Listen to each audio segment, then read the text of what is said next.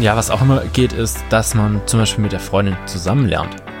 Gut, das ist natürlich richtig. Also vor allem Bio-Lernen ist natürlich da immer interessant. Es machen so wenig bis, bis gar keine Schüler. Das heißt, der Lehrer wird oder die Lehrerin wird euch dafür schon lieben, sag ich mal. Und allein dafür werdet ihr mündlich schon eine bessere Note bekommen. Hallo und herzlich willkommen zu einer weiteren Folge unseres Pausentalk Podcasts. Heute besprechen wir mal ein paar Community-Fragen. Wir haben einige Fragen bekommen und haben uns die äh, interessantesten, unserer Meinung nach, rausgesucht. Ähm, wir können nicht auf alle eingehen, aber äh, ja, so ein paar haben wir rausgesucht und wir werden darauf jetzt äh, möglichst gut euch eine Antwort geben, die euch hilft. Ich lese mal kurz zum Anfang alle Fragen vor und dann müssen wir auch noch eine kleine Ankündigung machen. Also zum einen haben wir die Frage bekommen, wie man ähm, in Mathe besser wird. Darauf haben wir, denke ich mal, eine richtig gute Antwort. Äh, übrigens, Erik ist mit dabei. Habe ich noch gar nicht gesagt. Ganz genau, dass ich auch mal reden darf. Genau. Ähm, dann, zweite Frage. Äh, wie, was, was macht man, wenn man im Fach schlechte Noten schreibt und äh, nicht wirklich besser wird, auch wenn man die ganze Zeit versucht, seine Lernmethode zu verbessern? Und das ist, glaube ich, die mit interessanteste Frage für die meisten von euch. Und als letztes haben wir dann noch auch eine sehr interessante Frage. Wie bekommt man Schule und Freundin unter einen Hut? Also so ein bisschen zum Thema, äh, wie man die Schule effizienter gestaltet, wie man äh, ja im Prinzip mehr schafft. Und das ist ja auch so eins unserer Hauptthemen. Study smart, not hard. Ganz genau. Genau. Und ja, ich habe ja schon angekündigt, wir müssen eine kleine Ankündigung machen. Eigentlich eine sehr, sehr große, um ehrlich zu sein. Du hast angekündigt, dass wir eine Ankündigung machen müssen. Das Richtig. Ist, so funktioniert's. Ganz genau. Und ähm, ja, ich hau's einfach raus, oder? Haus raus. Ich hau's einfach raus. Wir werden unsere eigenen Brainfood-Produkte auf den Markt bringen, um's konkreter zu formulieren. Wir bringen einen Kaugummi auf den Markt, der euch beim Lernen hilft.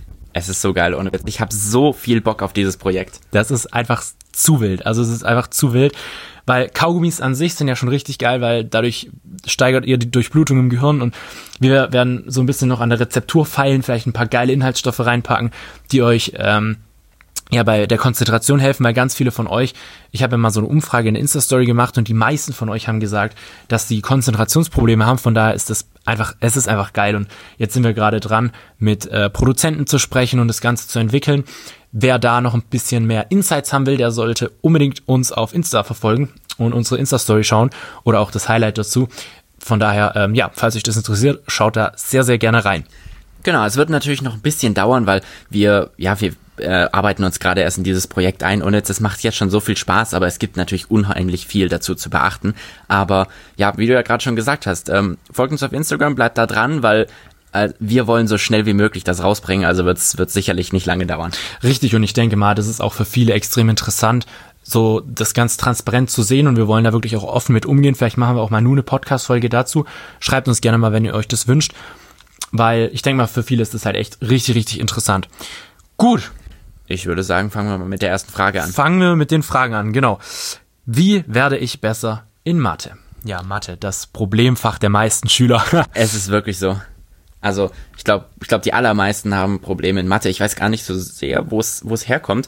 Ich muss sagen, ich hatte auch teilweise mal ähm, Probleme in Mathe. Das war so, weiß ich, in der achten, neunten Klasse oder so. Aber ich glaube, das Hauptproblem war da eher, dass ich halt einfach stinkfaul war in der Zeit. Ähm, weil, ja, bei Mathe ist eigentlich immer der springende Punkt, ob man die Rechentechniken und die Regeln verstanden hat. Und ich glaube, das das meiste ist tatsächlich einfach, wenn man genau wie ich auch ähm, zu faul ist, sich das anzuschauen. Und dann kriegt man halt Probleme, weil der Lehrer wartet ja nicht auf dich. Der macht jede Stunde, ähm, macht er weiter und das, das Thema kommt weiter voran. Und das Problem ist ja meistens, wenn man so die Grundrechenarten nicht verstanden hat, dann kann man auch nicht weitermachen, weil die meisten Themen in Mathe bauen ja aufeinander auf. Genau, kommen wir zu einem Tipp, den ich so ein bisschen für mich in der Oberstufe rausgefunden habe. Ich muss zugeben, ich war auch nie richtig gut in Mathe. Also ich hatte schon so 11, 12, 13 Punkte, hatte natürlich auch mal schlechtere Noten, gar kein Thema. Vielleicht sagst du noch, was das in normalen Noten ist, für Ach alle, so. die nicht in der Oberstufe sind. Na, das sind so zwei bis eins bis zwei so um den Dreh. Also eine glatte Eins hatte ich, glaube ich, nicht. Doch einmal. Einmal hatte ich, glaube ich, eine Klausur in Mathe, eine glatte Eins, aber sonst war es immer so im ja, guten Zweierbereich, würde ich sagen. Und wie gesagt, manchmal auch so ein paar Aussetzer.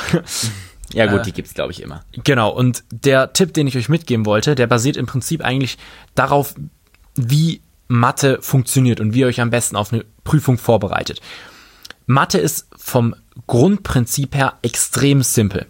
Ihr kriegt nämlich von der Schule oder von eurer Lehrkraft Aufgabentypen, wo ihr im Prinzip den Lösungsweg schon vorgegeben habt.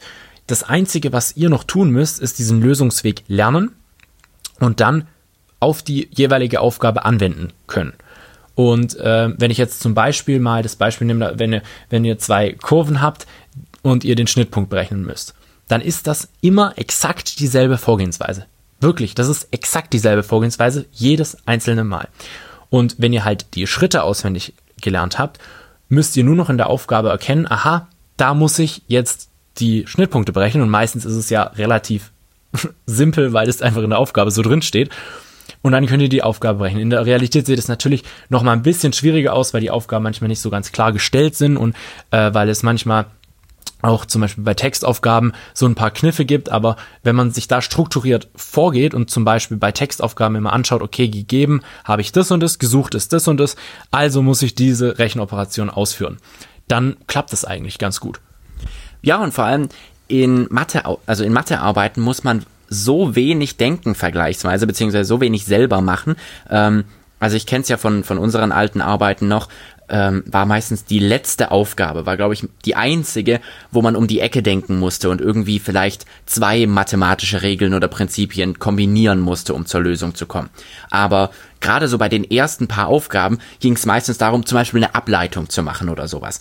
Gut, kommt jetzt drauf an, aber das sollten wohl die meisten noch, äh, noch hinkriegen. Ähm, das sind so easy Punkte, die man sich mitnehmen kann, wenn man da strukturiert vorgeht und wie du ja gerade gesagt hast, wenn man halt die, die Rechenregeln ähm, die man ja im Matheunterricht schon lernt, dann auch mitnimmt. Absolut. Da noch ein Tipp. Schaut, dass ihr die Grundrechenregeln kennt.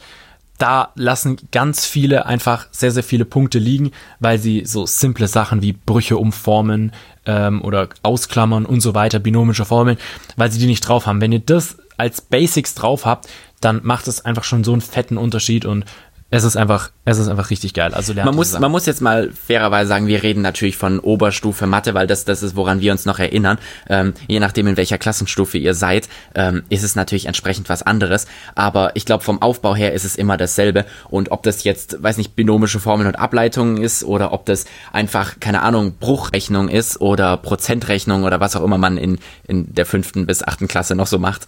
Ähm, ohne Witz, ich glaube, ich erinnere mich nicht mehr dran, was wir da so gelernt haben. Nö, ich auch nicht. Hm. Naja, aber wie gesagt, das Prinzip ist dasselbe und lasst einfach nicht diese Easy-Punkte liegen, weil allein wenn man auswendig gelernt hat, ähm, dann kann man in der Klassenarbeit schon, sag ich mal, mindestens eine 3 schreiben, nur mit den Easy-Aufgaben.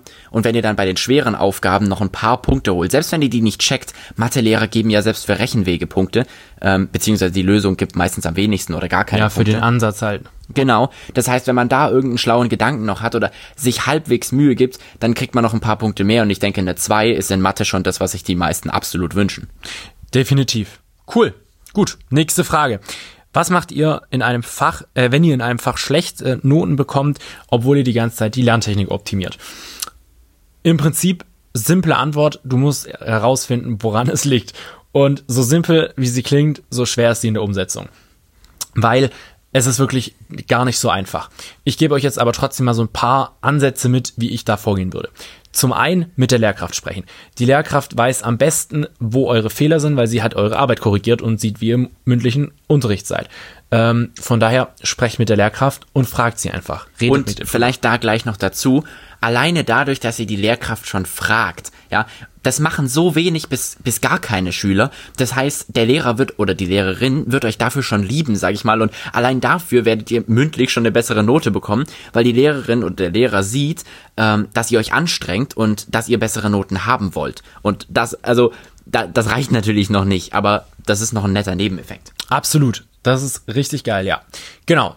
Dann äh, Schritt Nummer zwei. Guckt euch an, welche Fehler ihr in Klausuren macht und findet heraus, ob da vielleicht Muster drin sind. Ich kenne ganz viele, die zum Beispiel sehr, sehr viele Leichtsinnsfehler machen. Leichtsinnsfehler kommen meistens daher, dass ihr einfach viel zu nervös vor einer Klausur seid. Dann solltet ihr Probeklausuren zu Hause schreiben, euch dran setzen und ähm, eben diese Prüfungssituation üben, sodass ihr nicht mehr so nervös seid, wenn ihr eine Prüfung schreibt. Ähm, das ist so, so ein Tipp, der mir jetzt gerade einfällt zur Nervosität.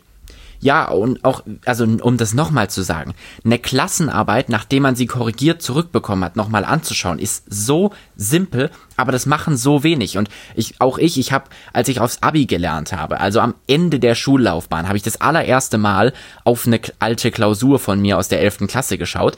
Ähm, davor nie. Und ich, ich sag's euch, es ist so dumm, wenn man das nicht macht. Weil dort steht eins zu eins drin, der Lehrer nimmt einen roten Stift und zeigt euch genau, was ihr falsch macht. Also macht euch einfach die Mühe, es ist nicht wirklich viel Aufwand. Man muss sich halt einmal dazu überwinden, sich diese Arbeit anzuschauen. Und klar, es ist nicht so geil, wenn man eine schlechte Arbeit sich anschaut und sieht, wo man überall verkackt hat. Aber wenn man sich diese Arbeit anschaut, dann findet man raus, wo das Problem liegt und was man beim nächsten Mal besser machen kann. Absolut. Und worauf ich eigentlich auch so ein bisschen hinaus wollte, ist gar nicht so inhaltliche Fehler, sondern vor allem Fehler, die man halt vermeiden kann ähm, ohne jetzt auf den Inhalt zu achten. Also zum Beispiel, ähm, wenn du in der Einla wenn du in deinem Text falsch zitierst. Das ist so ein Fehler, den kannst du easy in der nächsten Klausur auch vermeiden, indem du halt dich darauf vorbereitest und lernst, wie man richtig zitiert.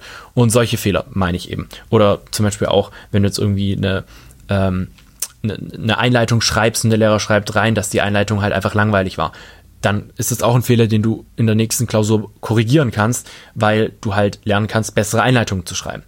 Ähm, genau. Ich denke mal. Ich denke, das passt. Also wenn man, wenn man das macht, dann sollte man das auf jeden Fall den Fehler beheben können. Beziehungsweise beim nächsten Mal eine bessere Note schreiben. Ja, das, das sowieso, das auf jeden Fall. Äh, gut. Nächste Frage. Dann zur nächsten Frage. Hier geht's ums Thema Produktivität beziehungsweise Effizienz. Ja, ich glaube, da hast du am, am Thema vorbeigeredet. Also ich glaube, da geht's eher ums Thema Freundin. Auch. Gut, das kann man jetzt sehen, wie man möchte. Beide Aspekte. Wie bekommt man Schule und Freundin unter einen Hut? Sehr spannende Frage. Also ich, ich muss ehrlich sagen, ähm, aus meiner eigenen Erfahrung in. Du hattest nie eine Freundin. Null. Aber keine Scheiße. Ähm, also, aus meiner eigenen Erfahrung kann ich auf jeden Fall sagen, ähm, macht euch, setzt euch Termine, beziehungsweise setzt euch einen Rahmen. Das heißt, ähm, wenn ihr jetzt schon zwei oder dreimal euch mit eurer Freundin in der Woche getroffen habt, dann darf auch mal ein Abend fürs Lernen bestimmt sein. Und wenn man sich das Na, vorher... Klar, das mal deiner Perle. Ja, ganz genau.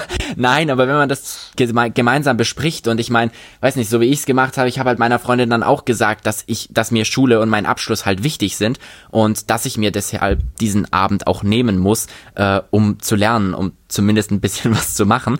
Ähm, und das hat eigentlich sehr gut geklappt. Und wie gesagt, setzt euch einfach selber so ein bisschen äh, ja, Vorgaben, einen Maßstab, ähm, und haltet euch dran. Ja, was auch immer geht, ist, dass man zum Beispiel mit der Freundin zusammen lernt.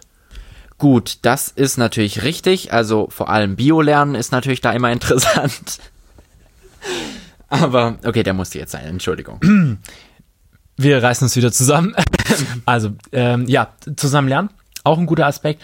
Und natürlich auch effizienter lernen. Also nutzt die Zeit, die du hast, besser. Lerne in dieser Zeit mehr drei einfache Tipps, die mir da direkt in den Sinn kommen. Nummer eins, kein Multitasking. Also schau, dass du nicht irgendwie viele Sachen gleichzeitig machst, sondern konzentriere dich nur auf diesen eine äh, Aufgabe.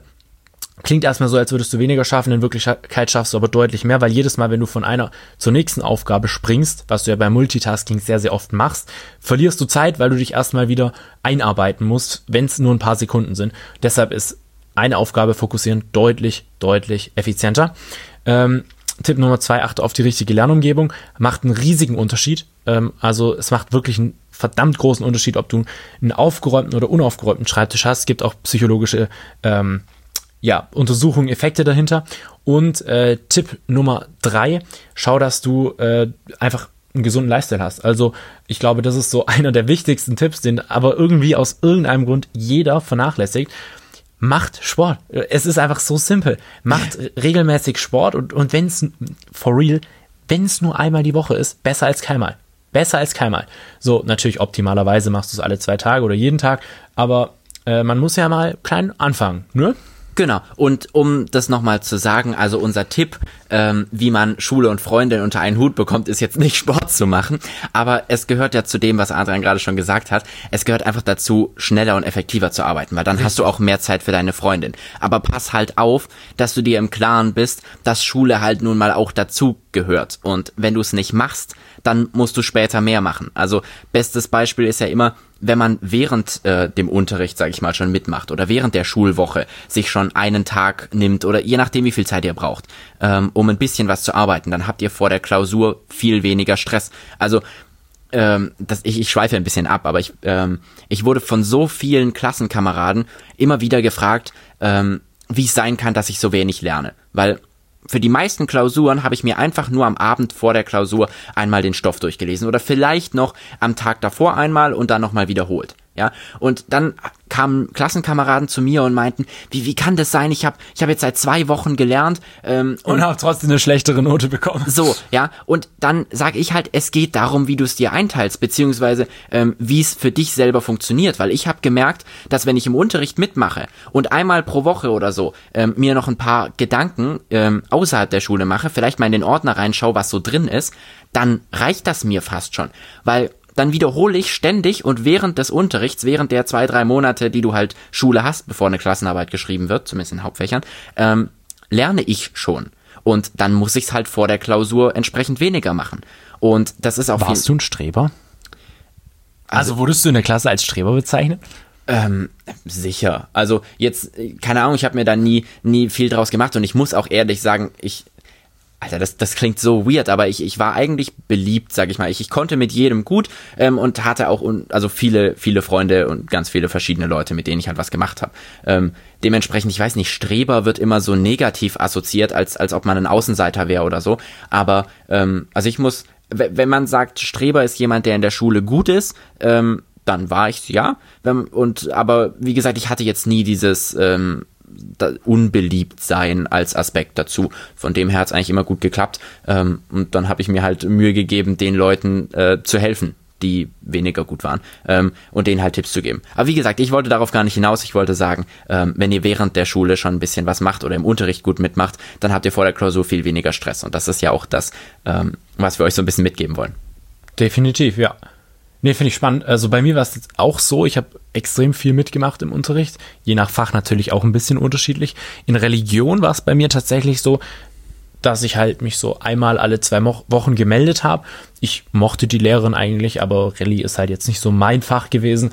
Und weil die Lehrerin mich auch mochte, habe ich trotzdem eine ganz gute Note bekommen, obwohl ich mich so selten gemeldet habe. Ähm, ja, aber dann gab es zum Beispiel Fächer wie Wirtschaft. Also es gibt, es wäre eine Ausnahme, wenn ich mich mal bei einer Frage nicht gemeldet hätte. So. Mhm. Also wirklich, ich habe diesen Unterricht zusammen mit Adi, da haben wir auch schon eine Folge drüber gemacht. Ähm, Hört ihr euch an, ne? Ja, auf jeden Fall. Äh, hab ich, Welche Folge ist es denn? Das ist die Folge zwei, glaube ich. Nee, drei. Drei müsste es sein. Hört euch einfach beide an. Es ist, ist Folge es drei. Es ist Folge 3, also gut. Nein, Aber die Folge 2 oder doch? Nein, beide anhören. Oh boy, okay, beide. also ihr müsst euch natürlich beide anhören, Folge 2 und 3. Absolut, ja. Folge 3 ist, soweit ich weiß, mit Easy 1.0 und Folge 4 mit 1er Abi und Folge 2 ist mit Adi. Okay, jetzt hat er nochmal unter Beweis gestellt, dass er doch weiß, was in unseren eigenen Podcast-Folgen so drankommt. Ja, auf jeden Fall. ähm, Gut, ich meine, ich glaube, dann haben wir alle Fragen ja. durch. Ne? Ähm, ich hoffe natürlich, euch hat's gefallen und ihr könnt die Tipps irgendwie verwenden. Ja, was heißt hier hoffen? Jeder kann die Tipps verwenden. Man muss Gut ist da, genau. Ihr müsst die nur umsetzen. Das ist äh, wieder dasselbe. Absolut. Cool, dann äh, wünsche ich euch einen guten Start in die Schulwoche. Wir laden den Podcast immer montags hoch. Von daher ähm, einen guten Start und setzt die Tipps am besten direkt heute in der Schule oder morgen in der Schule um. Und bis zur nächsten Folge. Macht's gut. Ciao. Ciao.